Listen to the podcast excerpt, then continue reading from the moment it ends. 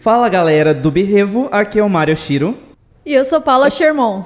Sejam muito bem-vindos a esse podcast, a mais um episódio aqui. Não esqueçam de seguir a gente nas nossas redes sociais. Agora o Birrevo tem uma rede social própria, tá? Tem um arroba próprio, que é o arroba Birrevo Podcast. Então, por favor, sigam a gente lá, que a gente vai direcionar todo o conteúdo para lá.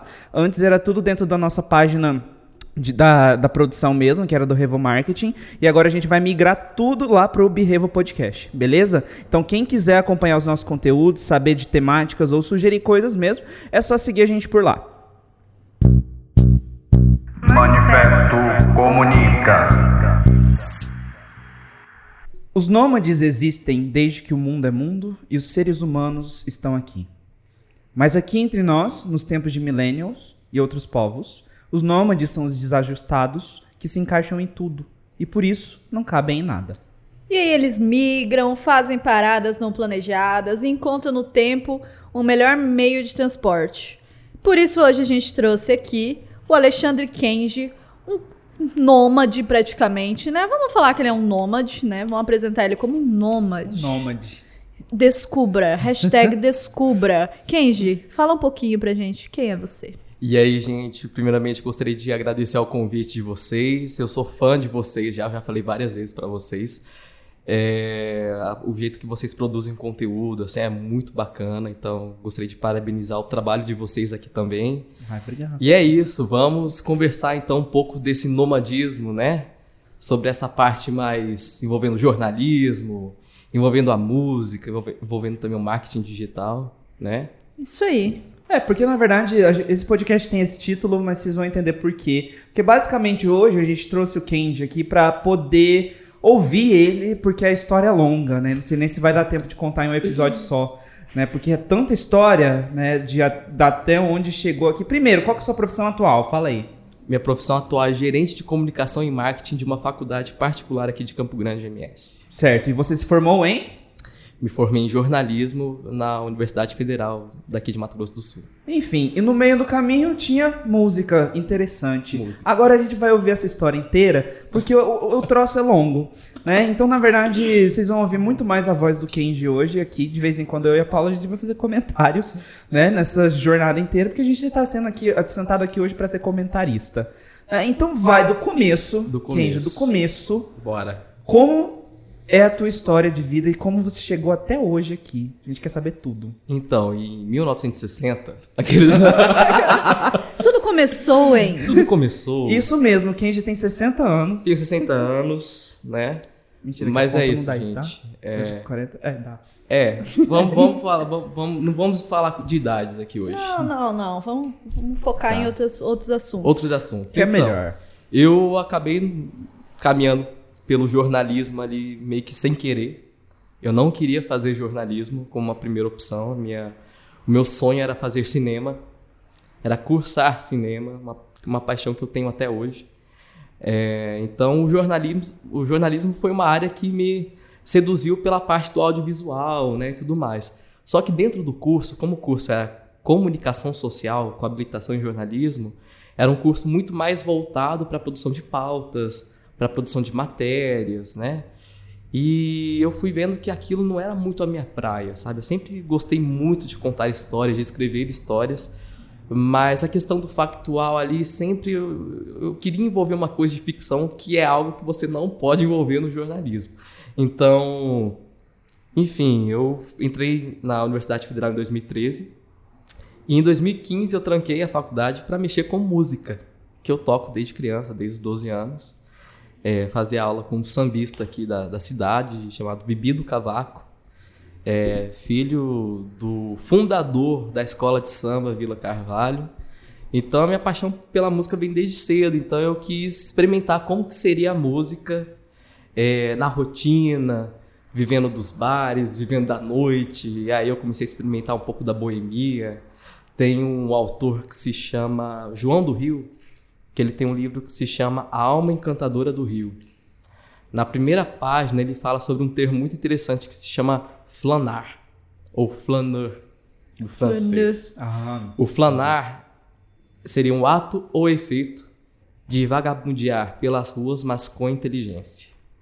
Então eu comecei a fazer um ato de flanar aqui em Campo Grande pela música, conheci diversos artistas. Eu já me envolvi também com produção de espaço cultural, de organização de eventos. Voltei para o jornalismo, né? Eu decidi terminar minha graduação e depois eu parti para o ramo do marketing digital meio que de paraquedas, assim, nada planejado. E é isso. E é nóis. Estamos aqui hoje. Estamos aqui hoje, Estamos até aqui chegar nesse hoje. dia de hoje, nesse dia de, de gravação. Estamos aqui. Bom, pra quem pegou, o resumo é esse. É, Anotou? Anotou? Tem que ter anotado, gente. vai de cair, Deus. vai cair. Isso aí vai ser tema de redação. É, não sei se tem vestibulando que escuta a gente, acho que não. Não, Mas enfim. Acho que não. Não, acho que não. Apesar de que devia, né? Porque a gente fala coisa relevante pra vestibular também. Exatamente. Mas enfim. É, isso, isso é muito louco, né? Porque eu acho que geralmente as pessoas que são da comunicação, né? Não vou dizer da comunicação, não. Na, na verdade, é bem os nômades mesmo, essas pessoas que são mais inquietas, né? Existe um termo chique pros nômades, que é chamado de multipotenciais. né? Os multipotenciais, eles são pessoas que se dão bem em muita coisa e por isso não se ajustam em nada, por isso não cabem em nada. Então, nenhuma graduação, nenhum tipo de curso é suficiente para essa pessoa. É. Nenhum. é, nenhuma profissão vai satisfazer totalmente tudo aquilo que essa pessoa precisa. Ainda mais porque a gente tá aqui, a gente é da mesma geração, nós três, então a gente é muito de prazeres. Então a gente quer se divertir trabalhando, a gente quer se divertir criando coisa. E a gente quer inventar uma coisa hoje que talvez a gente não queira fazer daqui 40 anos, mas vai ser legal fazer agora. É. Então por que não? Né? É, e assim, eu acho que todo mundo aqui na mesa no momento trabalha em coisas distintas da graduação, eu digo assim. Eu não sei o jornalismo, como é que funciona, né? Mas acho que o que você faz agora não tem muito a ver com jornalismo exatamente. É, o jornalismo em si, como eu fiz ah, o curso de comunicação, né? E o jornalismo, ele, eu estou habilitado também, mas ele, o curso de comunicação, ele te proporciona diversas entradas no mercado de trabalho que muitas vezes você pensaria em, você nunca pensou em fazer aquilo. Por exemplo, eu fazia jornalismo, né, comunicação, e eu nunca pensei um, um dia ser gerente de marketing, ser coordenador de agência, é, me especializar em marketing médico, que foi uma coisa assim surreal para mim. E totalmente fora do, do eixo totalmente natural, né? fora, totalmente fora. Então, assim, eu acabei a faculdade, é, as ofertas de emprego foram sempre destinadas a essa área do marketing e tudo mais, que é o que está em voga hoje em dia. Mas, igual você falou dessa questão do multi, como é que é? Multipotenciais. Multipotenciais. Os multipotenciais, eles podem ser vistos hoje como os outsiders, assim, né? Tem um autor que escreveu, inclusive, um livro chamado Outsiders, A Sociologia do Desvio. Então... Eu achei que fosse Stephen King. Tem um livro dele É. que chama Outsider. É, esse Outsiders é do Becker. Então, ele é um sociólogo que ele descreveu um pouco da rotina dos músicos, dos artistas, é, dessas pessoas que são consideradas é, que de caráter, é, são consideradas meio que fora do prumo social, entende? Então, assim, não fazem parte daquele grupo certinho que quer ter uma família, casar, ter filhos, é, morrer dentro de uma empresa. Então, hoje em dia, esses multipotenciais, eu acho que eles estão ainda mais em voga pela questão dessa liquidez que a gente vive, né? No- parece que tudo que a gente vive hoje em dia não tem uma forma sólida, é tudo muito fluido, né? É tudo muito líquido. Então, é, a gente dessa nossa geração aí se sente às vezes até um pouco assim, poxa, onde é que eu me enquadro nesse cenário líquido de Bauman, né? É, eu já onde, é, pensando. aham. onde é que eu me enquadro nisso? Você pode falar modernidade líquida, você pode Modernidade. falar pós-modernidade, né? Mas esse termo en- entra em, em- em- em confronto com alguns especialistas. Mas tem o termo de modernidade tardia. Então nós somos jovens que nós tentamos nos realocar nesse ambiente, sabe? Eu vejo muitas pessoas da minha idade também falarem assim, poxa, eu não me enquadro em, em- em- caixinhas, sabe? Eu acho muito interessante esse termo se enquadrar, né? Parece que a gente sempre está buscando nos aprisionarmos em alguma coisa e os nossos potenciais mesmo, os nossos verdadeiros potenciais não se mostram porque não é o que a sociedade quer ver, muitas vezes, sabe? É. Não é o que o poder capital quer ver, muitas vezes. Então, a gente sofre com isso, a gente sofre. Eu sofri bastante com isso. Vivi é, por seis anos de música aqui em Campo Grande. Toquei em mais de 30 bares e restaurantes. Tocava de segunda a sexta. É, mas como a música ela fazia parte do meu lazer, ela acabou sendo algo que teve um fim monetário, ela perdeu o sentido. Então eu tocava para ganhar dinheiro. Só que quando eu chegava em casa, ficava no final de semana, eu ia pegar o violão, eu não via sentido naquilo porque o meu lazer se transformou em algo capital. Então, assim, muitas coisas que a gente faz hoje em dia que a gente acha que é o nosso lazer, que daria um trabalho, quando a gente entra no mercado de trabalho, a gente perde aquela essência, aquele tesão mesmo pela área, porque a gente envolveu esse poder capital aí no meio, né? Coisa que eu acho que é muito difícil, né, pra gente se enquadrar hoje em dia de falar o que não é, né? O que, que é fora disso. Então, hoje em dia a música, para mim, a arte, a poesia, ela é uma forma de resistência. Ela não é uma forma de sustento. Ela é uma forma de resistência, como também um exemplo aqui hoje que a gente está tendo é o Laricas da Lu, que é um ponto de resistência aqui na cidade, como tivemos vários outros, o Brava, o Resista, o Holandês Voador. Então, assim, são ambientes que resistem a essa, a essa violência simbólica do capital, né? Enfim, eu tive um devaneio aqui, mas tá, Cara, Tá eu tudo entrei certo. nesse É, devaneio. tudo- eu tudo eu faz tô parte. indo embora. Tô indo, né? Porque a hora que você começou a falar ali do. do que quando você. O seu lazer se torna um trabalho, aquilo deixa de ser, vai muito contra aquele ditado que você encontra em todo lugar, que é faça o que você ame e Exato. você nunca mais precisará trabalhar. Gente, pelo amor de Deus, é faça o que você ama que você nunca mais vai amar aquilo. Nunca mais. Isso- nunca mais, gente. Isso é uma falácia que, nos, que, que incorporaram na gente. Que colocaram, Que e aí a colocaram gente isso. começou a vida profissional entrando nessa, nessa barca furada. Já entrando numa É. crise existencial. Na- É, de que, nossa, eu preciso fazer o que eu amo. Preciso achar primeiro o que eu amo, Exato, pra depois exatamente. fazer o que eu amo.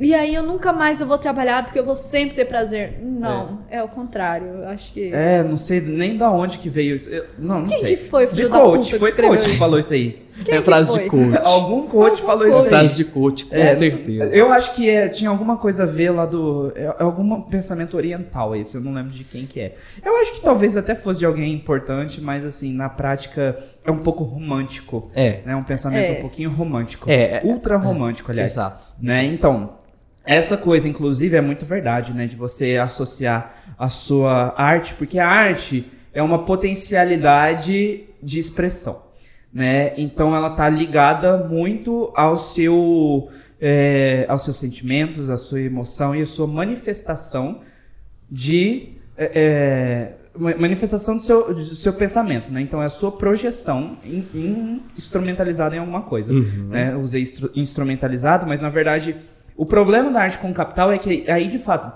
a arte se torna instrumentalização, É. né? Isso é meio frankfurtiano. É, isso é, mesmo, isso é meio o capitalismo artístico. Também tem um livro que, que fala sobre isso. Que hoje em dia é muito fácil você transformar a arte. A gente pode falar até de Walter Benjamin depois, mas enfim. é, da arte ser utilizada como massa de manobra para o capitalismo, né? Lá, massa de manobra. Então, então, assim, tudo que é considerado arte hoje em dia, ela, ela, a gente tem uma discussão aí teórica e tudo mais, o que, que significa viver da arte hoje em dia, né? Qual que é o papel da arte? Eu acredito que hoje o papel da arte é um papel de resistência, como sempre foi, sabe? E eu acho engraçado que como na Europa os movimentos artísticos, eles sempre mudavam as escolas artísticas pela, pela tensão. Então, por exemplo, o romantismo né, artístico e o realismo, por exemplo. O realismo veio contrapor o romantismo, e igual à época do, do barroco, e veio em seguida aquela questão da contrarreforma. Então, a arte veio sempre causar atritos, sabe, para a transformação de uma sociedade. Então, qual que é o papel da arte hoje? Qual que é o papel do artista também hoje, sabe? Será que o artista é esse cara do contrato, o cara da Rede Globo? Não sei se pode falar Globo no Spotify, mas Pode. tudo bem. Se a gente for bloqueado, a gente põe um. É, é, então assim. Exatamente. É... Aqui a gente fala o que a gente quiser. Ah, aqui a gente fala o que a gente quiser, que tá tudo certo. É, Mas com relação às pessoas, né? Então, assim, da, da profissão do jornalista, do jornalista, né? Tem muitas pessoas que se formaram comigo e se sentiram perdidas depois. Tipo, poxa, eu não sei no que me adequar nesse jornalismo. Eu não me vejo em rádio, eu não me vejo em TV, sabe? Eu gostaria de escrever é, aquelas mega reportagens. é, tipo Le Monde Diplomatique, então assim, e não há esse espaço hoje em dia, sabe? É muito difícil você encontrar um profissional assim da nossa geração que se sinta realizado com isso, sabe? Então tem muitos jornalistas que acabam indo para o ramo do marketing digital. Isso que é mais engraçado, para o marketing de conteúdo. Tem muitos jornalistas que as agências procuram é, por causa do texto. Então eu tive uma, uma dificuldade imensa para entrar no marketing digital, porque eu gostava de escrever uma matéria. Eu tive que escrever texto para Instagram de, Uhum, De caracteres. de caracteres. É, limite, né? É, e o pessoal brin- brincava, assim, me zoava, tipo, ô, eu tinha que ser o jornalista, entendeu? Então eu comecei a, a me questionar muito, tipo, cara, qual que é o meu papel, né? Qual que é a minha função social dentro dessa profissão? E aí eu comecei a crescer muito rápido. Então eu era gestor de conteúdo de uma revista de saúde aqui, jornalista também dessa revista. Depois eu fui coordenador de conteúdo de uma agência de marketing digital e hoje eu sou gerente. Só que agora eu tô caminhando também para um, um, uma estrada aí autônoma como consultor de marketing empresarial, algo que eu nunca sonhei em ser na vida, mas é algo que, que vem acontecendo, é uma consequência das nossas escolhas também, né? Mas, em suma, eu sempre procuro ainda a minha realização. Eu não me sinto ainda uma pessoa aqueles jovens que falam qual que é o seu sonho? Na minha época, eu não tinha sonho, agora eu sou realizado. Eu não acredito nesses É. papos, Nem sabe? eu. Eu não acredito Nem nesses eu, papos. um Eu, vou te ensinar, eu tenho 26 anos, eu vou te ensinar como fazer sucesso. Porque quando eu tinha 25, entendeu? Então, É. assim, Não, que semana passada, né? Eu não sabia, mas hoje eu já encontrei e tenho. Vou te É. dar aula sobre isso. E É. pra você saber o segredo, arrasta pra cima. arrasta pra cima. Venha conhecer meu curso no Hotmart. É isso aí. E foi assim que comecei minha carreira no Hotmart. E é, isso, foi assim que comecei minha carreira de Hotmart. Então, assim, gente, eu acho que hoje em dia é muito. A gente tem que normalizar a sensação de estarmos perdidos. E não transformar isso numa questão. É, Não rotular também. é, isso, não né? rotular, mas tem muitas pessoas que falam assim. É, não a nossa geração, mas de outras, que falam assim, poxa, já que você não se encontrou, deve ser uma questão psicológica aí. Então a gente vive num período de pato, patologizar. Eu vou criar um verbo aqui, Ah, entendeu? Patologizar alguma questão. Então, assim, cara, não me sinto adequado nesse mundo. Eu trabalho, mas não me sinto feliz. Ah, então você tem, tem que ir pra ps- psiquiatra. Então, assim, não é isso, gente. É é que a gente está vivendo um período muito complicado, um período político muito, muito difícil, um período econômico muito difícil. Então, nós, assim, para essa classe artística, eu não falo assim representando todo um setor, né? Mas eu pertenço, de, de- de certa forma, a ele. Mas eu não consigo é, é pensar numa maneira de que falar que nós estamos perdidos seja algo ruim, entendeu? Assim, acho que a gente tem que nos reunir mais, trocarmos mais ideias, sabe? É, pegar esses jovens empreendedores, por exemplo, que têm potenciais incríveis e se sentem perdidos ao mesmo tempo. Então, eu acho que são problemas da modernidade. Sabe? O que a gente está vivendo, na verdade, são problemas da modernidade. É, como sempre houveram problemas na história. E hoje a gente sente um, um problema de estarmos fora do contexto.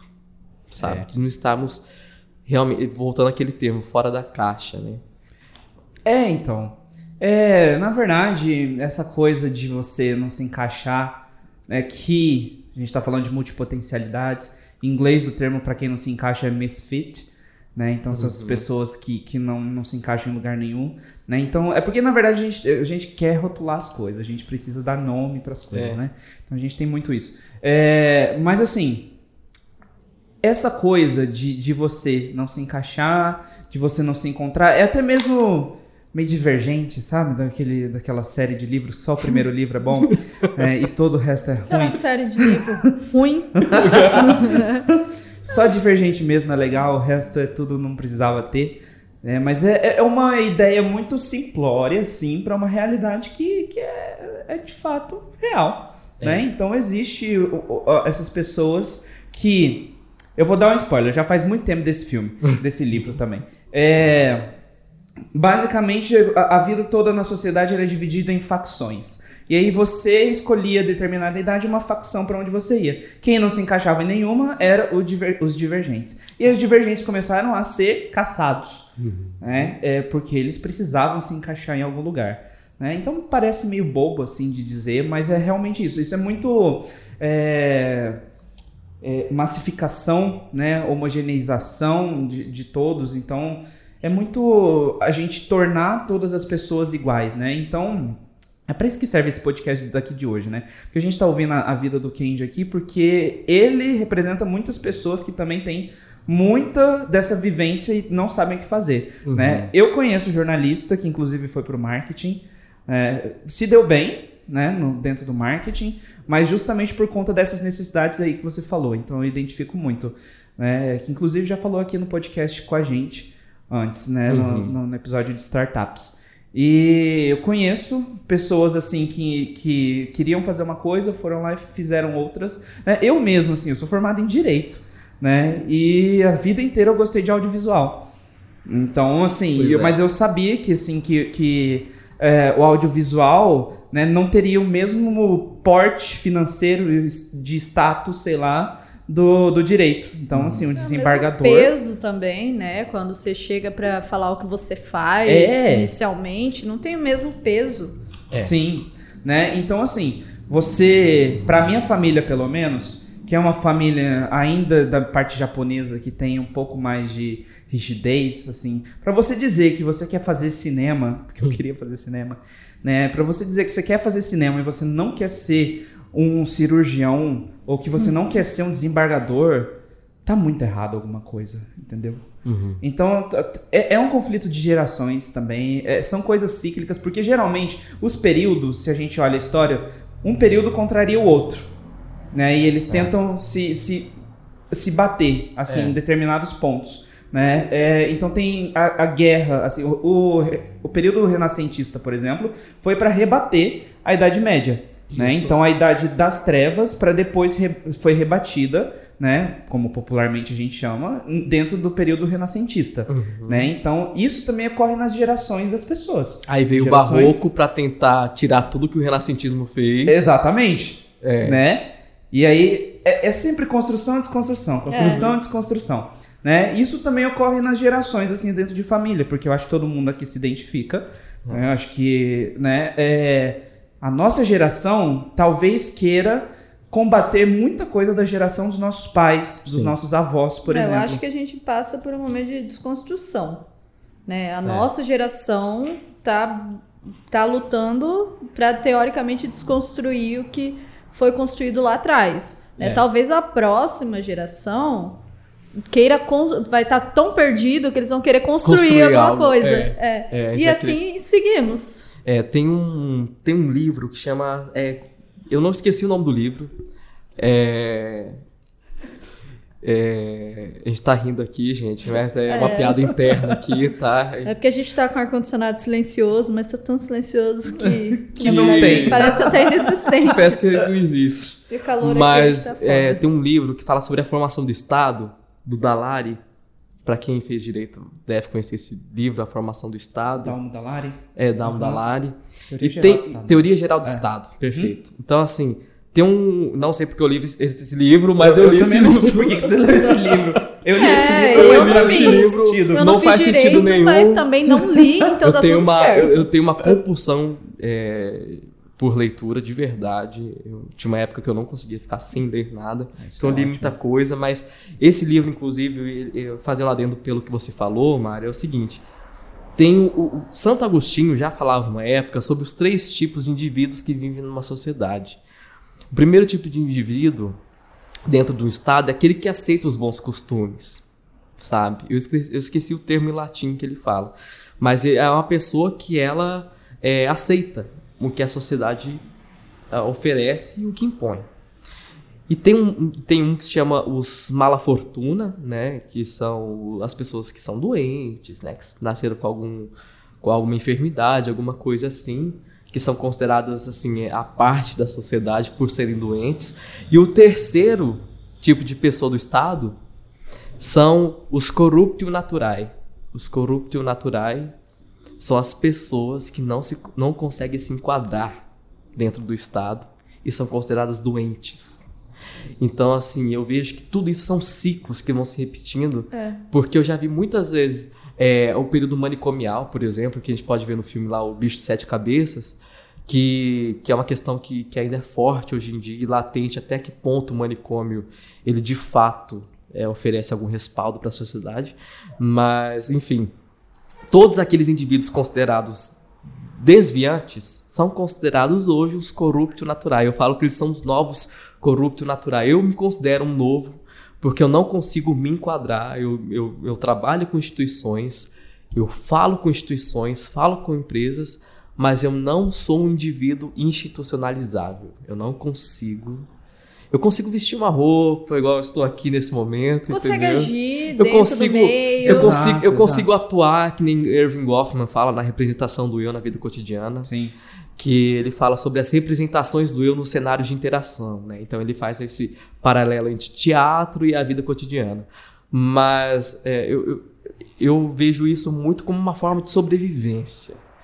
Então eu faço muito isso, esse, esse ser camaleão social hoje em dia é uma coisa de você sobreviver a um lugar que é um pouco é, hostil para nós. Para mim é muito hostil. Assim. Então eu, eu sou um profissional hoje, é jornalista, é, marqueteiro, músico, e eu não sei ainda no que me enquadrar. Eu, eu apenas estou vivendo um dia após o outro. É, eu não consigo ter aquelas visões, ah, o que eu quero ser daqui 10 anos, planejar minha vida daqui 10 anos. A gente tá numa geração do que a gente vai comer amanhã, entendeu? Então, assim, a gente não consegue planejar muito a longo prazo, sabe?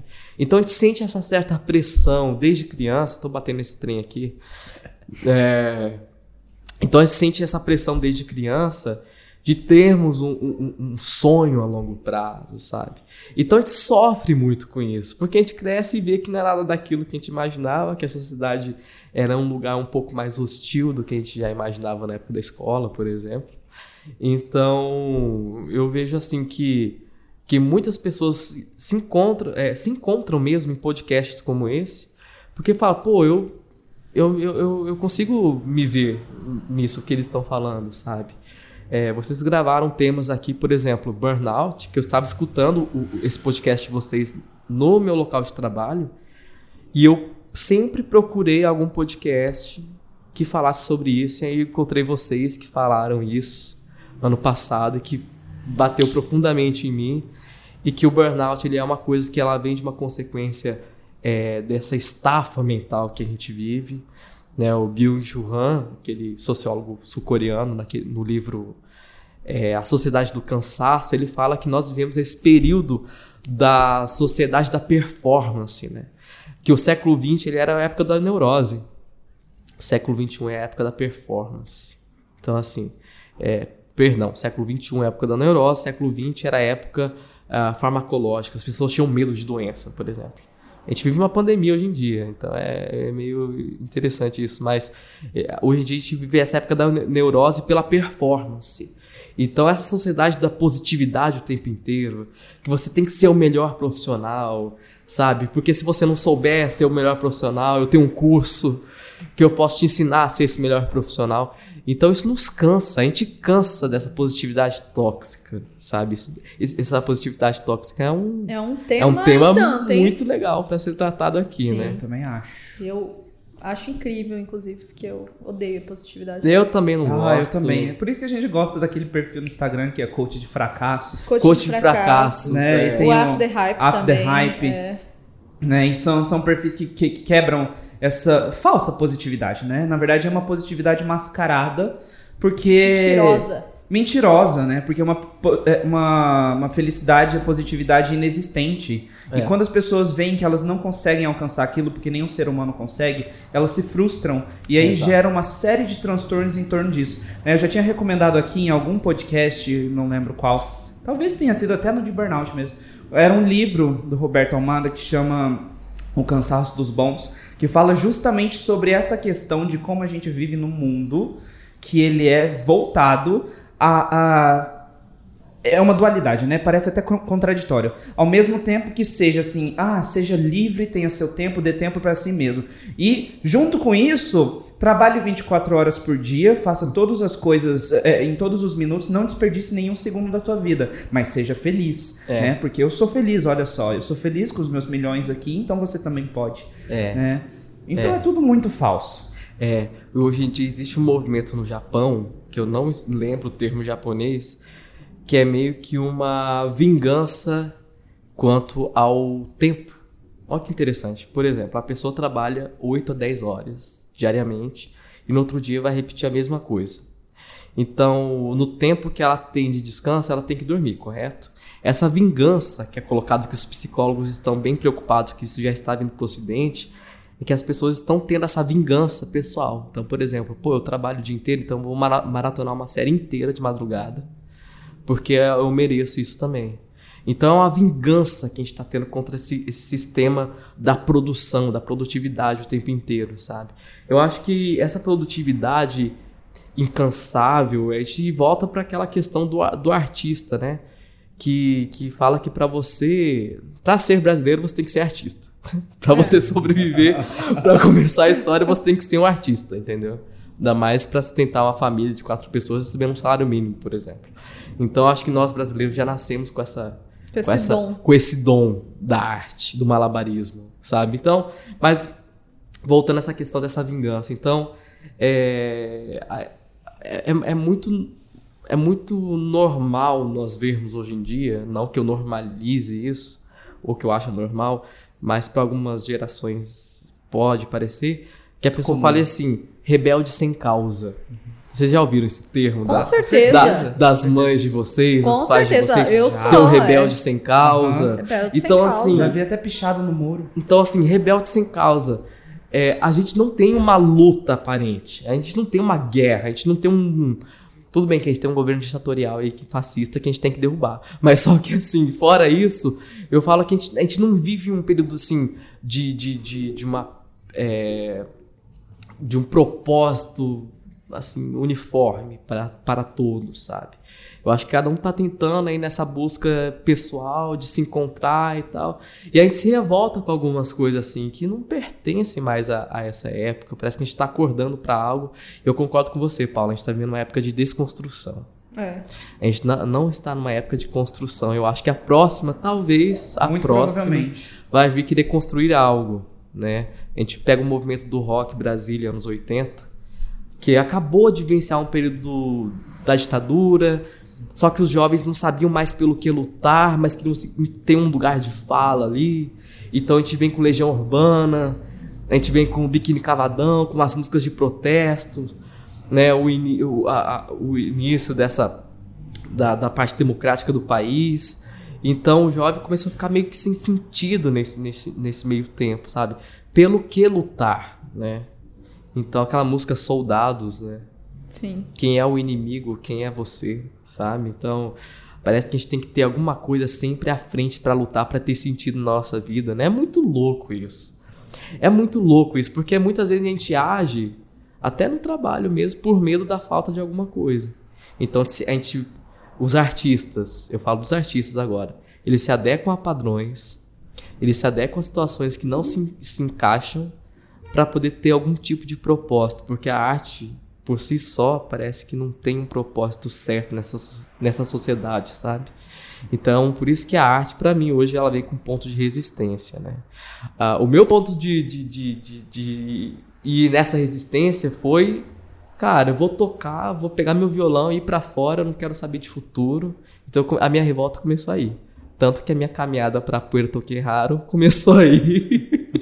por causa disso.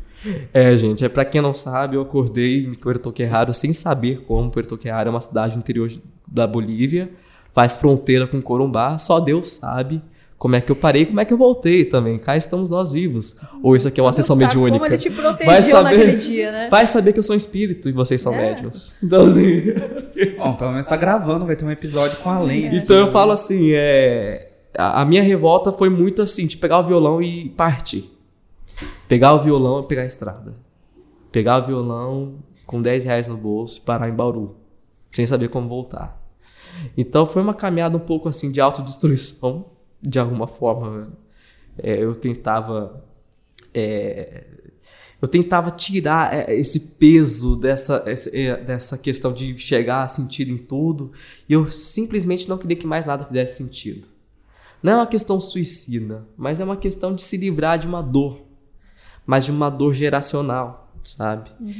E, enfim, eu já lidei com inúmeros problemas por causa disso, de ataque de pânico, sofrer de burnout.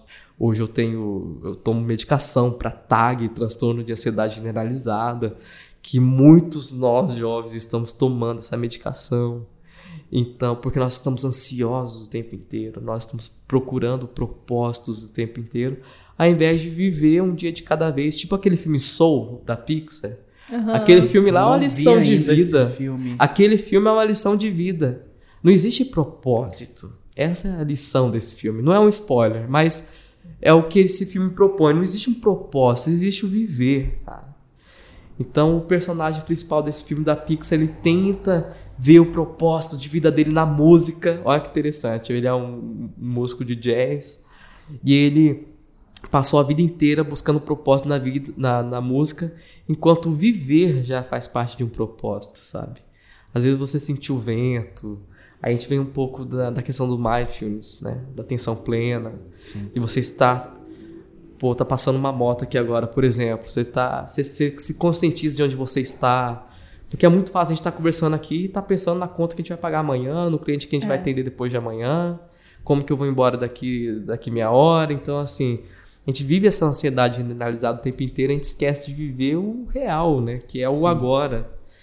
Então eu vejo assim, cada vez mais jovens se formando mais cedo, tendo uma profissão mais cedo e cada vez mais infelizes. Eu não quero ser muito apocalíptico, uma, uma linguagem assim, mas é o que eu percebo hoje. Eu posso mudar de opinião daqui a uns tempos, mas é como eu percebo hoje esse cenário. É, então, eu quero ser apocalíptico. Porque, assim, isso é muito verdade. Tudo isso, porque eu tinha pressa saindo do ensino médio para entrar na faculdade. Então, para mim, era inconcebível a ideia de eu não passar no terceiro ano e ficar um ano sem, sem ir pra faculdade, sem estar fazendo nada. Hoje em dia, eu fico pensando, mas que estúpido, né? Eu devia ter esperado um tempo, que eu nem, nem direito eu teria feito se eu tivesse Cara, ficado um é, tempo. esse é o problema. A galera sai 17, 18 anos, às vezes até 16 anos. 16. Sabe o que é da vida? Alguém aqui sabia? Ninguém sabia. A gente aos 26 hoje aqui. Nem eu hoje né? sei. A gente, Não tá sabendo, entendeu? Eu conheço Pois gente é. aí de 30 e pouquinhos Gente, nem não essa sabe. pauta tava em voga também. A gente tá criando essa, Essa pauta aqui também enquanto não a gente tá existe, a conversando. gente tá criando Exatamente. agora. Porque já diria Pedro Bial em seu famoso filtro solar. Conheci pessoas com mais de 40 e que não sabiam o que fazer da vida e As essas eram pessoas, mais, interessantes, que eu conheci aos souberam 40, o que fazer aos 40. Alguma coisa assim, né? Então, Isso. Cuide dos seus joelhos. Você vai sentir falta deles. É, então, e, e tudo isso é muito verdade. O mindfulness, inclusive, virou um movimento, né? Porque o mindfulness prega toda essa, essa ideia de você estar consciente de do- tudo, todos Da os seus sentidos É. para trabalhar e tirar um foco da hipnose. Né? É, porque assim, o que acontece é que a gente fazendo as coisas cotidianas, a gente está hipnotizado. É assim que a gente dirige. é- Não, não tô falando que isso é um problema, né? Mas é assim que a gente dirige, é assim que a gente é, anda no meio da rua. Só que existe também esse lado da, da ansiedade, porque a ansiedade é uma preocupação principalmente com o futuro. Então, pelas coisas que a gente precisa fazer e com cumprir o cronograma. Né? É, a gente precisa cumprir o cronograma, bater meta, e bater meta é dar um tique ali na nossa listinha de, de que a gente fez. É.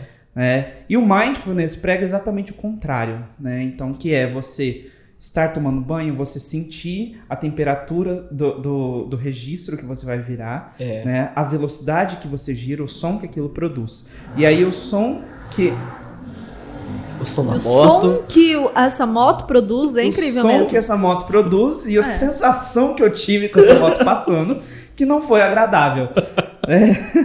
Mas assim, de você é, ouvir o barulho que tem da água antes de começar a cair, né? E de qual é a sensação de, de- da, da água caindo em você, assim. Eu sou. Eu também trato transtorno de ansiedade, mas assim, só de pensar nisso. Né? Eu já tô irritado, porque eu, né, eu, eu tenho pressa pra tomar banho, geralmente eu tomo banho com pressa, raramente eu tomo um banho assim, né, banho de espuma não existe, né? Não. Porque primeiro que eu não tenho nem banheiro em casa, segundo que não dá tempo de você tomar um banho de espuma assim, É. né? Mas aí assim, eu já fico irritado só de, de ter que pensar em tudo isso, mas é é uma irritação que é fruto de um monte de coisa, É, exato. né? Que vem de vários fatores que, que é, é um vírus, é uma contaminação. É, ele vem com uma sensação às vezes de culpa. Porque fala assim, poxa, eu tô vendo isso, mas inconscientemente a gente carrega essa culpa de estarmos produzindo o tempo inteiro. Então, assim, é essa produção insaciável de qualquer coisa. Por isso que tem muitos publicitários, tá? Que trabalham em agência. Estão depressivos, sofrem de burnout, sofrem de transtorno de ansiedade generalizada. Porque é, tem que produzir o tempo inteiro. Mas um dia a gente vai fazer esse episódio de desses abusos que existem da, da saúde mental de pessoas que trabalham em agências, Já me chama. porque é, é- é grave. Não é grave, gente, porque assim, são pessoas criativas, eu conheci pessoas incríveis em agências, mas que chegou um tempo que não conseguia produzir mais, que não consegue. Não consegue, porque a demanda, os clientes são os mesmos, ou vai entrando mais. E, há- e há aquela, por exemplo, você tem segunda-feira um cliente, terça-feira um cliente, quarta-feira cliente, semana que vem a mesma coisa, você vai ter que produzir os conteúdos sempre diferentes, da maneira que chame mais atenção. Então, assim, o marketing é muito mais que isso, né? Na verdade, o sistema de uma agência, ela é um sistema um pouco fordista, sabe? Eu vejo... É, é A gente- A antigo, gente né? só, só substituiu o Chaplin apertando as É. peças para um, pra um redator escrevendo ou um designer fazendo uma peça para uma loja de piso e porcelanato, por exemplo. Então, assim, é, eu vejo assim que há um desgaste muito grande hoje em dia dessa produtividade, essa questão intrínseca relacionada à performance. Então, assim, a gente se cansa, sabe? A gente se cansa. É, o, o podcast de vocês mesmo aqui é uma forma de resistência, eu acredito. Eu também. Porque assim, enquanto a gente fala aqui, por mais que, a, que, que, que você esteja ouvindo em casa, mas é, ou no trabalho, em qualquer lugar, mas a gente, é uma forma de terapia. A gente vai se conectando assim, poxa, eu penso nisso, só que eu, eu penso isso quando eu tô desligado. Eu não penso nisso quando eu tô trabalhando, por exemplo, sabe?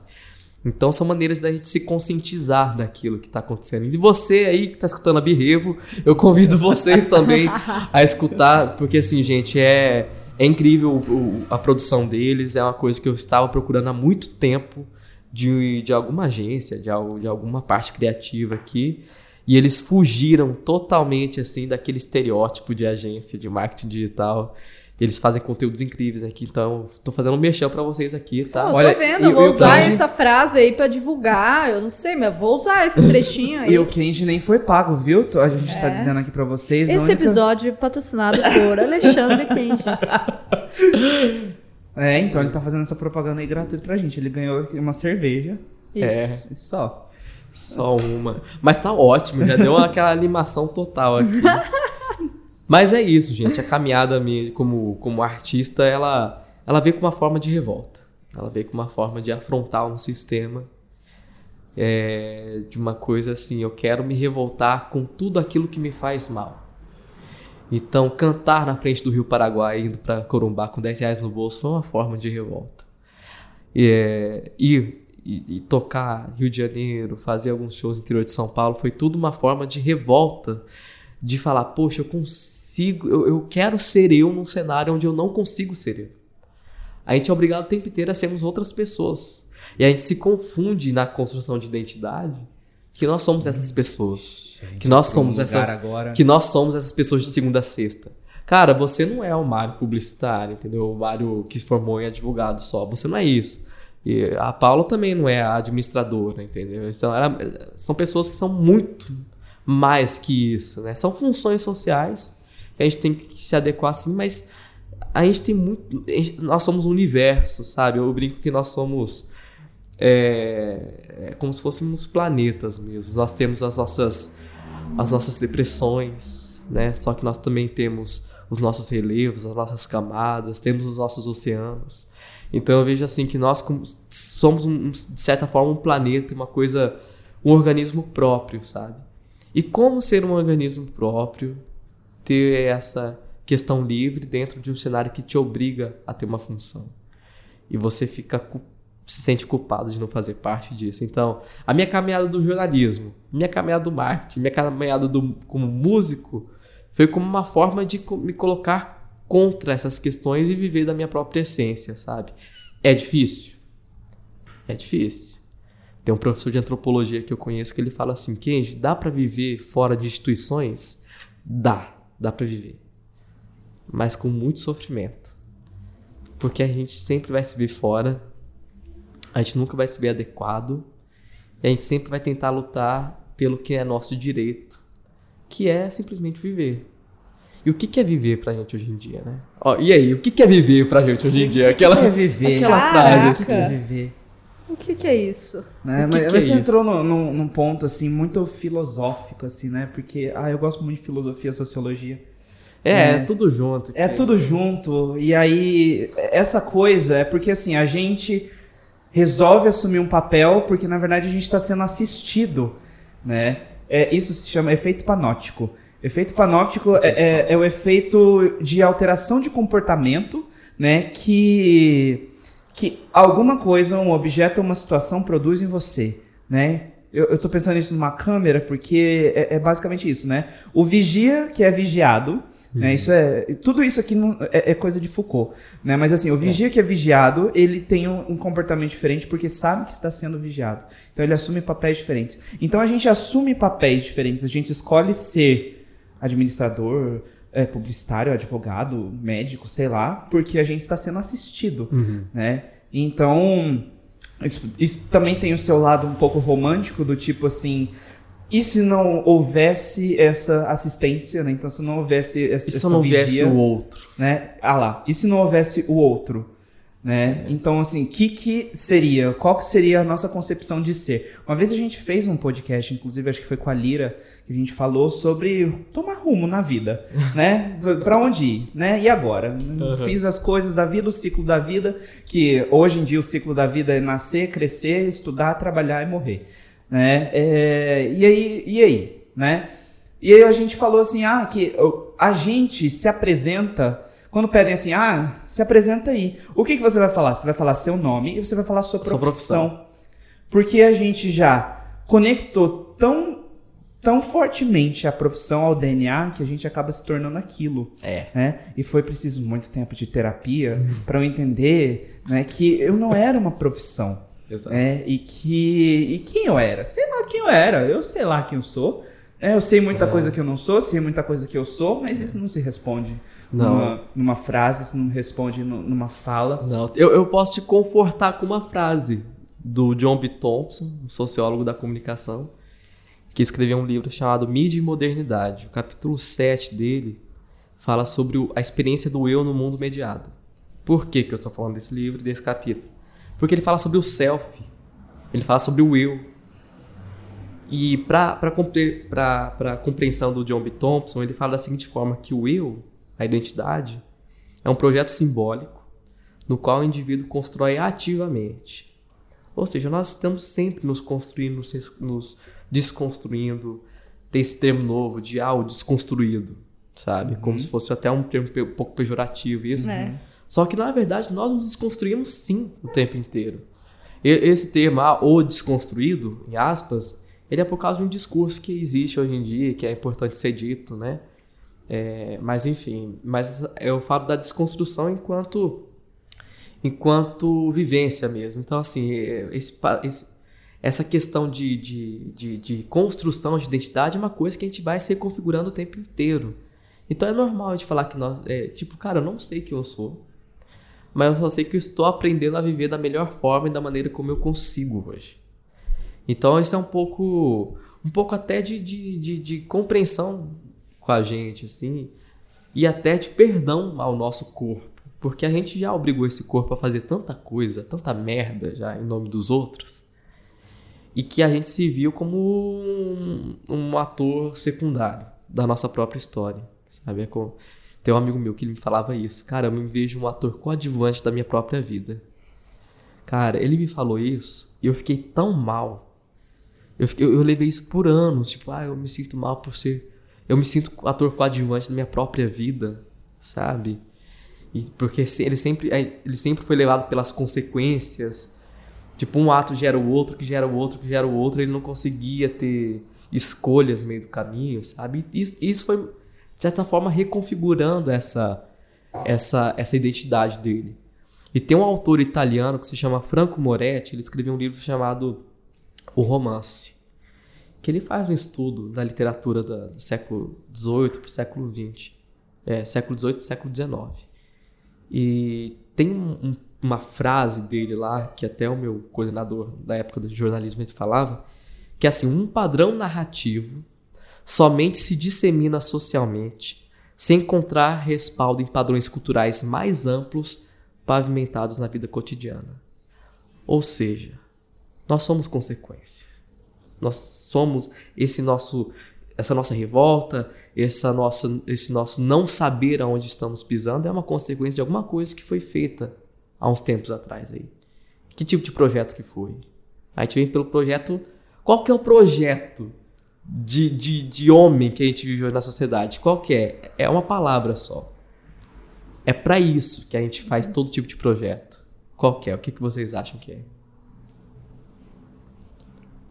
Pra todo o fim de tudo? É, o, o ápice. Ah, eu assim. só penso em dinheiro. Pra mim, Felicidade. pessoas fazem tudo por dinheiro. Felicidade. O projeto de felicidade, ele começou no século XVIII. Mas o a partir do momento que ele nasceu, ele causou uma angústia. Isso que é interessante de ver. O nosso projeto de felicidade muitas vezes nos causou, nos, nos causou infelicidade. Por quê? Expectativas. É, é, se enquadrar em alguns padrões culturais para ver se a gente vai ter uma felicidade por causa disso. Você disse dinheiro. Mas no final das contas é para ter esse prazer da felicidade, sabe? Então toda essa nossa conversa, todos esses minutos que a gente está conversando aqui, todos os nossos caminhos, as- os nossos trilhos, os nossos desejos e vontades pessoais, profissionais, o que que seja, vem com respaldo da felicidade. E a felicidade é essa- esse padrão narrativo. Um padrão narrativo somente se dissemina socialmente se encontrar respaldo em padrões culturais mais amplos pavimentados na vida cotidiana. Nós somos apenas, nós estamos apenas plantando, ou é, é, plantando não, nós estamos colhendo o que as gerações passadas colocaram desse projeto de felicidade. E, a- e hoje a gente se sente perdido. Cara, qual que é o meu propósito? Cara, esse trabalho não me faz feliz. O que, que me faz feliz? Cara, não tô feliz. Tem que tomar remédio. A gente vem, vem entrar parte da questão medicamentosa de novo. Sabe? Então, é um assunto muito doido, né? A gente vai, a gente volta, a gente volta e a gente vai.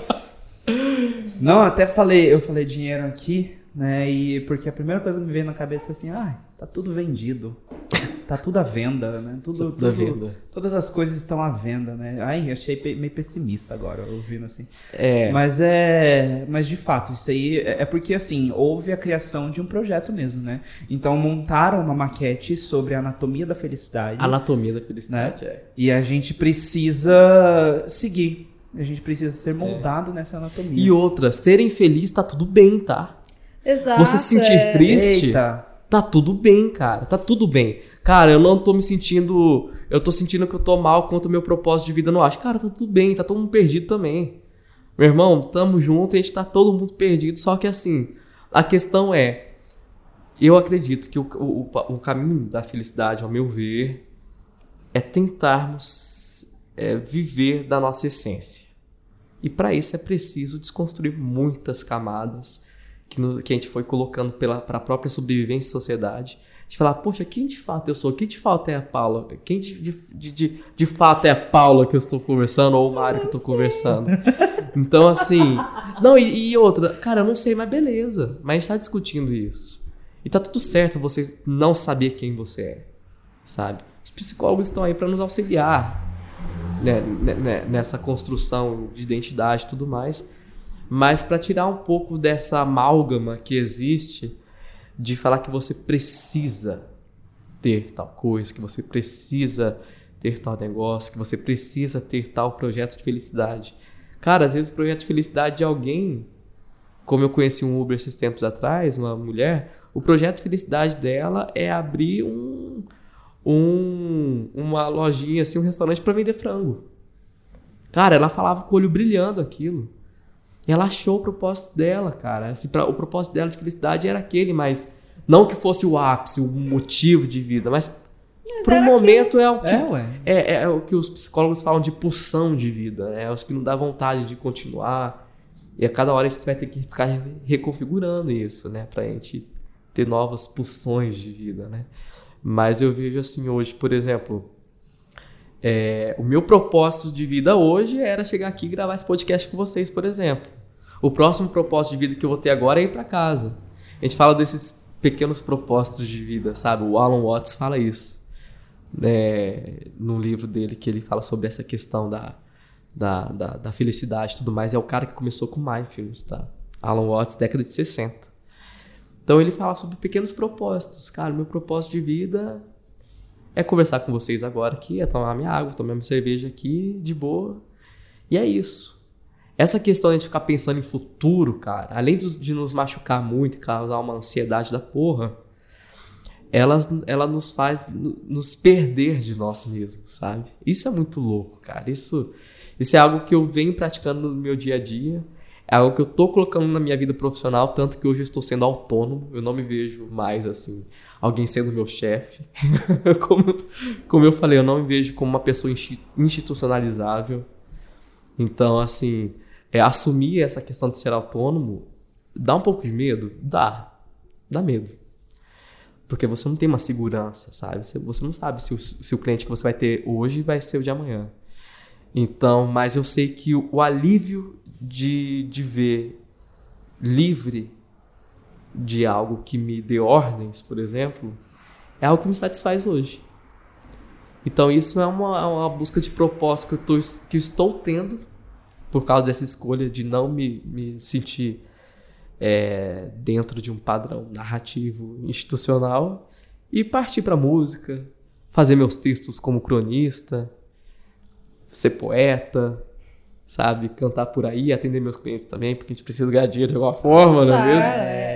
Então é isso, é isso, virou um monólogo aqui quase. Mas tá ótimo. Mas eu fiquei é, aqui, ó. Na verdade, a gente ch- chama convidado pra isso mesmo, que a gente senta aqui pra ouvir. Né? A gente até gravou com a psicóloga lá, a gente fica Será assim, que o "Nossa, convidado será que está aí ainda? É, na verdade, No eu não, nem, nem, eu nem filtrei tudo que ela disse ainda. É, ainda tá- convidada. Eu tô E aí elaborando, agora entrou, agora entrou essa, esse questionamento. Eu fiquei, caramba, e agora? Ligo pra uma psicóloga, Nossa, acabou meu manda remédio. mensagem pra ela, não mando. Mas enfim, é, a filosofia oriental, né? Basicamente, muitos dizem que felicidade está no caminho. Né? A felicidade não está nas paradas, nos pontos onde se quer chegar. Né? Então tá tudo no caminho. Ou o caminho se faz ao caminhar, como diz É. é, Carlos Castaneda no livro A Erva do Diabo.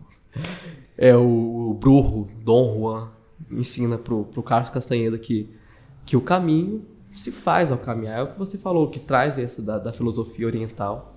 Que a felicidade está no próprio caminho. E não vamos muito longe, não, de filosofia e tal. O filme Carros, tá? Da Pixar. Eu gosto muito de falar com, com- sobre filme, desenho e tal. Mas como eu tô com esse filme Soul na minha cabeça, só tô com Pixar Ah, A aqui, Pixar assisti sabe? tá- ainda. A Pixar tá me envolvendo aqui. E, e o cartaz do, do Carros, eu lembro até hoje no cinema, é tipo, o importante não é.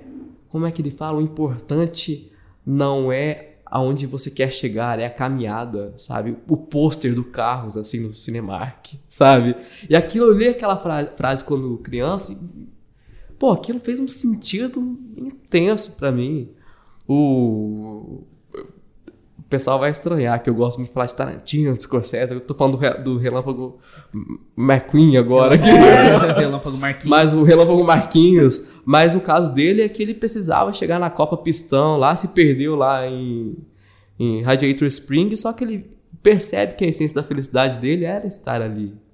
Sabe? É aquela, aquela felicidade. Eu tô sendo bem didático hoje, né? É, Você viu que coisa linda é essa? você Cara, falando tá bonito aqui- demais É, aqui, tá- tá de massa Deus. demais. Eu tô falando de É. Radiator Springs. A gente tá falando de Dalari, de, de, de Pixar, você viu? Não, então, A gente tá fazendo uma mas conexão Você aqui. falou, você falou de Pixar e a Pixar é tudo isso, né? Eles tentam colocar a identidade da felicidade, né? É. Porque a gente olha procurando Nemo, então também é uma caminhada até até um objetivo, né? Então a gente tem Ratatouille. Ratatouille também é um propósito pela felicidade, né? Valente. Eu- valente, Valente.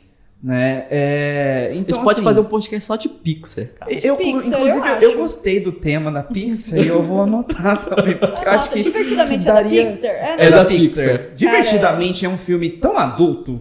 Cara, esse Tão filme forte. mudou minha E vida. tá esse filme linkado, tem uma teoria vida. da conspiração aí que, que divertidamente tá linkada com Soul, tá? É, Ah, não, então, mas tem a- mesmo, é, tem mesmo. Todos os filmes da Pixar. Todos os filmes é da tipo, estão é tipo os filmes do Tarantino, entendeu? É, no mesmo O universo. cara do, do Pulp Fiction é parente do cara lá do. do Se do, você olhar bem, do eles têm o mesmo sobrenome, eles têm o mesmo. sabe? É. Sim. Vem de alguma A gente pode coisa fazer um podcast conecta. Tarantino também, tá? Vamos. Eu Não, a gente pode. A gente falar pode. sobre a violência tarantinesca, a violência Tarantino. scorsesiana. Ó. Ó, Os dois tipos de sangue. Aqueles- qual, qual sangue? É, Qual aquela... o sangue, né? O sangue tarantinesco é sangue diferente do sangue do? Scorsese, enfim. Com certeza. O Tarantino, ele é. Não, Tarantino, o sangue é até engraçado, né?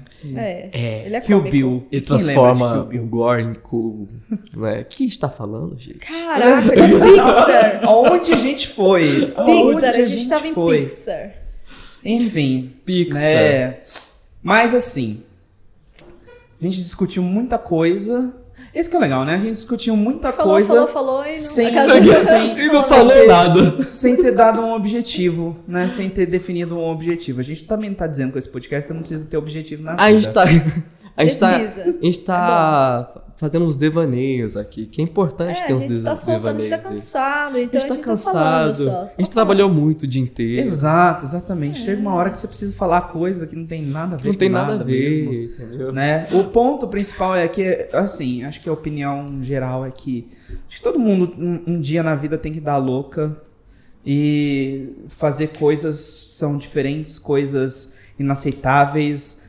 Não tô falando também de cometer crimes, tá? Não, mas considerada socialmente Consideradas Aceitável. socialmente aceitáveis, corrupto né? Mas, naturais. Isso. Fora da sociedade. né? Então, todo mundo precisa ter um pouco dessa vivência despirocada.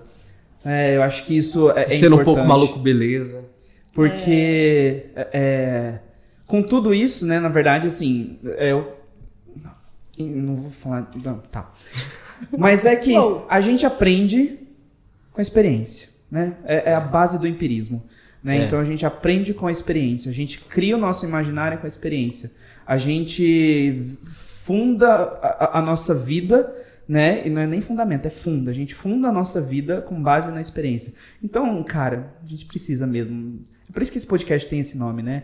É, e outras drogas. Drogas foi tudo que a gente Outras fez aqui, drogas. falou aqui, né? Mas É, drogas. Ah, foi eu, tudo eu, que- eu, eu esqueci de falar da minha Da experiência com o viagem. xamanismo, a minha Tá bom. experiência com a ayahuasca também, que é o que é utilizado no chá do Santo Daime, né? Então, assim, eu já também fui nesse caminho aí de me encontrar o meu verdadeiro self tomando ayahuasca. Eu tenho o antes e depois da ayahuasca. Eu sou outra pessoa depois que eu tomei o chá. Que é outro tema É também. outro que é tema, muito o massa. ayahuasca. Falar sobre ayahuasca e o neo-xamanismo, que existe um movimento neo-xamanista forte aqui em Campo Grande. Posso indicar para vocês conversarem com alguns aqui sobre o que é o neo-xamanismo, que é você desterritorializar uma medicina da floresta para reterritorializar na cidade. E qual que é o Loucura. significado disso? É muito legal, é muito legal. Tem um movimento neo-xamã aí que tá muito forte. Eu realmente tenho conhecimento nenhum. E é, é, é muito interessante porque o xamanismo, né, ele teve as suas vertentes religiosas, né, utilizando o, da, é, o ayahuasca, no caso do Santo Daime, a barquinha, a união do vegetal, e hoje em dia nós temos grupos religiosos aí, e a gente tá falando de quê mesmo? Aqueles... De... Não, mas de, De propósito, são, pro- são buscas de propósito. Então, assim, eu busquei na, na, na ayahuasca, eu busquei na música, busquei no jornalismo. De alguma forma, a experiência deles me, me deram uma bagagem de vida muito legal. Tanto que as pessoas falam, pô, você não tem só 26 anos, cara. Toda É. vez eu falo isso. Toda Você não vez. tem. só Vivi dois anos no Japão. Eu achei que a minha vida era. Eu ia me reconectar no Japão. Eu morei em Nagoya. É, na verdade, morei em Toyota, perto de Nagoya, três horas de Tóquio. Então, é uma vida longa aí de buscas de propósito E eu me sinto muito feliz hoje e muito seguro de falar que eu não tenho um propósito ah, maior do que ser eu mesmo hoje. Ser eu mesmo hoje é um propósito que eu estou carregando diariamente. E a partir do momento que eu consigo ser eu, no ambiente institucional, no ambiente familiar, no ambiente entre amigos, eu estou conseguindo suprir desse meu propósito. Eu estou conseguindo me encontrar nesse, nesse cenário de interação social, sabe? Bonito. É pra todo mundo tatuar esse podcast. Exato. Ah, então transcreve aí e aí tatua no corpo inteiro tudo isso aí. E dá pra finalizar, dá pra finalizar aí com essa, com essa, essa fala do, do Kendi. Né? É, enfim, se joguem no mundo, se aventurem, porque é assim que a gente se descobre. Mas E- com inteligência. Com Com inteligência. Na verdade, se você não tiver inteligência de primeira, se joga sem inteligência mesmo. Aí você vai, você vai aprender alguma coisa. Você vai Alguma aprendendo. coisa você vai aprender. né? Pra, é, é, que inteligência, na verdade, nem é acúmulo de conhecimento, né? Isso é fetiche. É fetiche em saber um monte de informações, né? Inteligência é ver a vida como ela é. É ver a vida real, né? Então se joguem no. A gente só vê a vida como ela é com experiência. Então se joguem aí e a culpa não é do berrevo se der errado. tá? É, a gente se isenta de qualquer merda que você fizer na sua vida depois desse podcast. A Mas galera, quem tá escutando, quem tá se sentindo perdido aí profissionalmente falando, ou que não sabe que faculdade fazer, gente, tenham calma, pelo amor de Deus, a vida não é só isso. A vida também é isso, mas não é só isso. Conversem com outras pessoas que também se sentem assim, se sintam à vontade de falarem, não, eu não sei o que fazer. Nossa. Eu não sei, porque o- tudo que eu gostaria de ter ouvido na minha época, gente, era assim: Kenji, fica tranquilo, cara, é normal. É normal sentir perdido. No meu caso, eu não escutei isso. Eu escutei, cara, você tem que se resolver. É. Você tem que tomar remédio. Sabe? Não, não, não, não é nada disso. Então, assim, esse podcast foi uma vivência de todos nós. Eu contei um pouquinho da minha trajetória também. Nem sei o que falei, eu vou escutar depois também quando estiver no ar. Mas eu vejo assim que todo mundo de- deveria escutar isso alguma vez na vida. Tipo, cara, tá tudo bem. Você vai ficar tudo bem, entendeu? Não precisa se sentir assim. Você não precisa se sentir mal. Sim. É, eu escutei isso, na verdade, eu escutei que ia ficar tudo bem, mas na verdade eu não me deixei ficar tudo bem, né? Então, porque eu tava muito mergulhado. É, é, mergulhado na, na cobrança do tempo. É, são as, É. as autossabotagens né, que a É, gente vai autossabotagem, Assim. né? Enfim, se joguem, se aventurem, descubra quem vocês são, descubra quem vocês não são, porque a vida é isso aí. Vamos lá pro nosso Another Book in the Wall.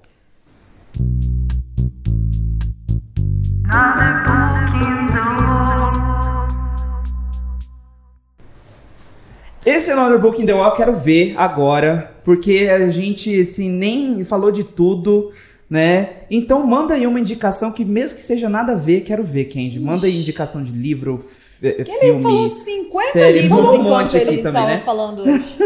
Manda aí, uma só. Uma, uma não.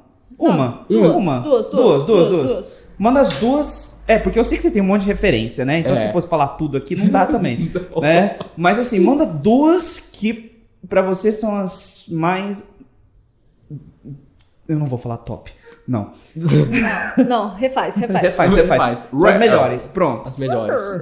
Tá. Um que eu indico é um livro chamado O Lobo da Steppe, de Herman Hesse. Esse. Ah. aham. Esse livro, ele é fenomenal, ele é uma literatura fantástica, mas não é uma literatura fantástica tipo Harry Potter, tá, gente? É uma literatura fantástica enquanto narrativa e algumas coisas que realmente não são, assim, normais. Mas é uma procura de um, de um, de um, de um senhor de 60 anos, 50, 60 anos, que não sabe mais quem ele é. Ele perdeu o propósito de vida dele. E aí ele vai encontrar um novo propósito de vida por causa de uma moça muito mais jovem que ele. E aí, e esse livro, inclusive, inspirou o teatro mágico a fazer eh, esse nome, né? Teatro mágico. Porque ele fala entrada somente para raros, né? Vem desse livro, O Lobo da Steppe. É minha indicação, pequenininho, vale muito a pena. É um livro que fala sobre os nossos vários eus. Nós não somos seres duais. Nós não temos só o bem e o mal. Nós temos infinitas possibilidades de sermos quem nós somos. Então, esse livro do Lobo da Steppe é uma indicação. E o outro livro que eu indico também, é, que é muito interessante dessa questão de, de propósito, né? dessa questão de busca, chama A Sabedoria da Insegurança, que é o livro do Alan Watts que eu citei aqui, que ele escreveu esse livro na década de 60. E é, todos os autores que, que vocês forem ver, que fala, por exemplo, Deepak Chopra, é, esses autores espiritualistas hoje em dia, assim, que seguem esse movimento do, do mindfulness, né? É, veio pelo Alan Watts. Essa sabedoria, a sabedoria da, da insegurança, é, ele propõe essa ideia de falar que está tudo bem você não saber o que você quer. Está tudo bem você é, ter o seu rumo de vida aos 40. Igual o Pedro Bial fala lá. O, Isso aí tá valendo indicação solar. também. Então, assim, esse é a sabedoria da, da insegurança, vale a pena ler. É um livro muito legal, é da, é da- é da década de 60, só que ele é super atual. Vocês vão gostar muito. Eu, tenho aqui trocentos livros e filmes pra indicar também pra vocês. Mas essas são as duas que vocês me deram, que vocês me propuseram aqui agora, né? Desafiamos, desafiamos. Você tem alguma? Pode falar você. Beleza. Eu É, eu tenho uma, uma menção honrosa que eu já indiquei em outros podcasts. É um filme que chama Na Natureza Selvagem, Into the the Wild. É um cara que ele sabe o que ele quer fazer, que ele quer ir pra natureza. E aí eu não vou falar mais nada, não. É baseado em. É, É baseado na história do Relâmpago história- Marquinhos. é, baseado em uma história real, tá? Então é um filme muito forte. Então assistam que vale muito a pena. Gente, honrosa. é um filme de propósito, pelo amor de Deus. Antes de ler esses dois livros, assistam Na Natureza Selvagem. Filme do Champagne, Champanhe. 2008. Não sei por aí. não. E, e esse filme é aquela questão do caminho se faz ao caminhar. Exato. Então, assim, assistam. É um filme que é pra chorar mesmo, entendeu? Então, assim, e é pra falar, poxa, a minha vida vale a pena ser vivida até as últimas instâncias, só que sem querer agradar o outro. Mas Sim. você. E, e sem querer ter pro- propostas É, porque ele não tava nem aí. vida muito grande. Ele não tava, só que assim, ele percebe. Aí eu vou dar. é, Dei spoiler, só que assim, no final ele percebe qual que era a verdadeira essência de felicidade. Aham. Aí que o bicho pega, aí você chora mesmo, Sim. largado. E aí não tem jeito. E aí não tem jeito. Não tem É, jeito. mas essa, essa essência da felicidade vale falar, né? Felicidade só é real quando compartilhada, né? Que é uma. Que eles, que eles A felicidade só é real quando compartilhada. compartilhada, né? Então é, é uma frase desse filme que é muito, muito, muito forte mesmo. Enfim, esse aqui é uma menção honrosa, tá? É, eu quero indicar um curta que se chama More, é dos, dá pra encontrar no YouTube, é do Mark Osborne. E é um curta de seis minutos, então assim, vai ser super rápido, que fala um pouco sobre essa questão de felicidade felicidade instrumentalizada, né? Felicidade de máquinas, felicidade real, felicidade que é que transcende o físico, uma felicidade metafísica, né, para uma felicidade que é uma felicidade de objeto. Então é um curta que vale muito a pena, assim, é- são seis minutos que, que doem, mas vale bastante a pena. Esses dias eu reli um livro que é muito bom, muito velho, de um cara chamado Dias Gomes, Pagador de Promessas. E esse livro que, que eu lembrei aqui enquanto a gente estava conversando fala sobre uma guerra contra o sistema.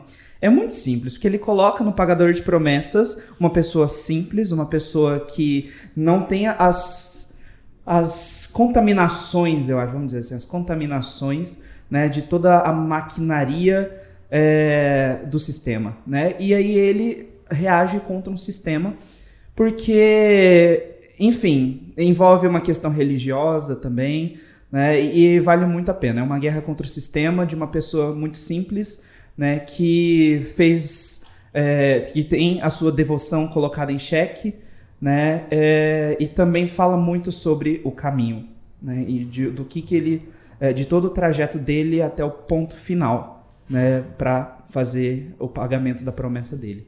Enfim. Bom. Olha, se deixar. Cara, se eu não me engano, desse, desse livro tem uma série, tem um. Alguma coisa no Globoplay. Jura? Tem. Pagador de promessas? Nem duvido, nem Não sei se é um duvido mesmo. filme, deixa eu. Eu acho que é um filme. É uma... Uma série.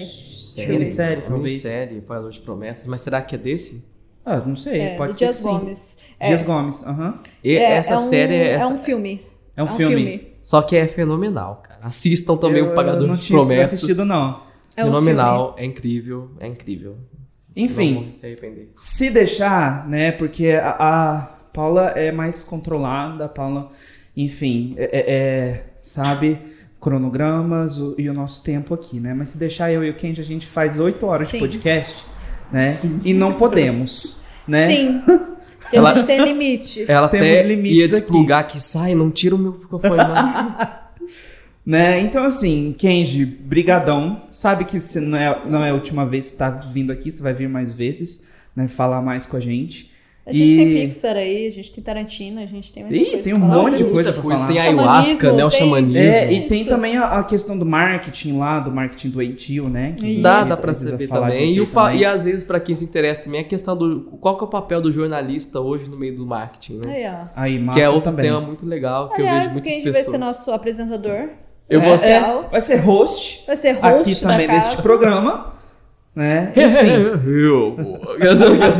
Já fez até um jingle Boa tarde. ele. né? Boa tarde, ouvintes. Desculpa, gente, eu me empolgo. é, não, mas é isso aí, eu só tava te agradecendo mesmo. né, Eu que agradeço, presença. eu agradeço demais a, a- a estar aqui com vocês. É, eu acompanho o trabalho de vocês nas mídias desde que vocês começaram em 2020. E estar com vocês nessa agora e conhecer vocês nessa altura da minha vida, assim, é uma coisa. É um presente que eu ganhei na minha vida, vocês dois aqui, essa equipe aqui da, da, da, da, da Revo, da Birrevo também. Eu acho que tem um potencial absurdo de crescimento aí para virar pauta em grandes veículos de comunicação aí. E é isso, gente. Só desejo, desejo sucesso para vocês. E aí vamos que vamos. Tô aqui no que precisar. que vamos. Sugestão de pauta é comigo. E, enfim, né? Mas é assim mesmo. No caminho a gente conhece várias pessoas, né? Então sempre marca. Eu sempre falei assim que foi muito legal que eu conheci a Paula. E agora eu acho muito legal também que eu conheci você, né? Então fez, fez muito bem.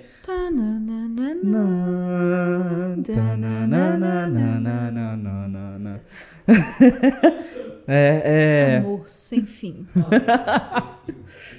é, então, e então a gente fica muito, muito feliz mesmo com a sua presença aqui. Pra quem ouviu a gente até aqui, muito obrigado. Fico muito feliz com a sua presença até o fim de mais um episódio do Birrevo. Não esquece de compartilhar nos grupos de WhatsApp que você tem e também compartilhar nas suas redes sociais.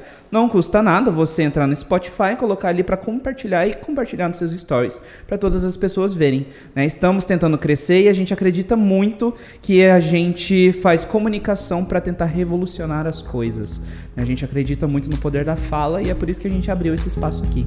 Muito obrigado por você estar até aqui com a gente e até a próxima. Até a próxima.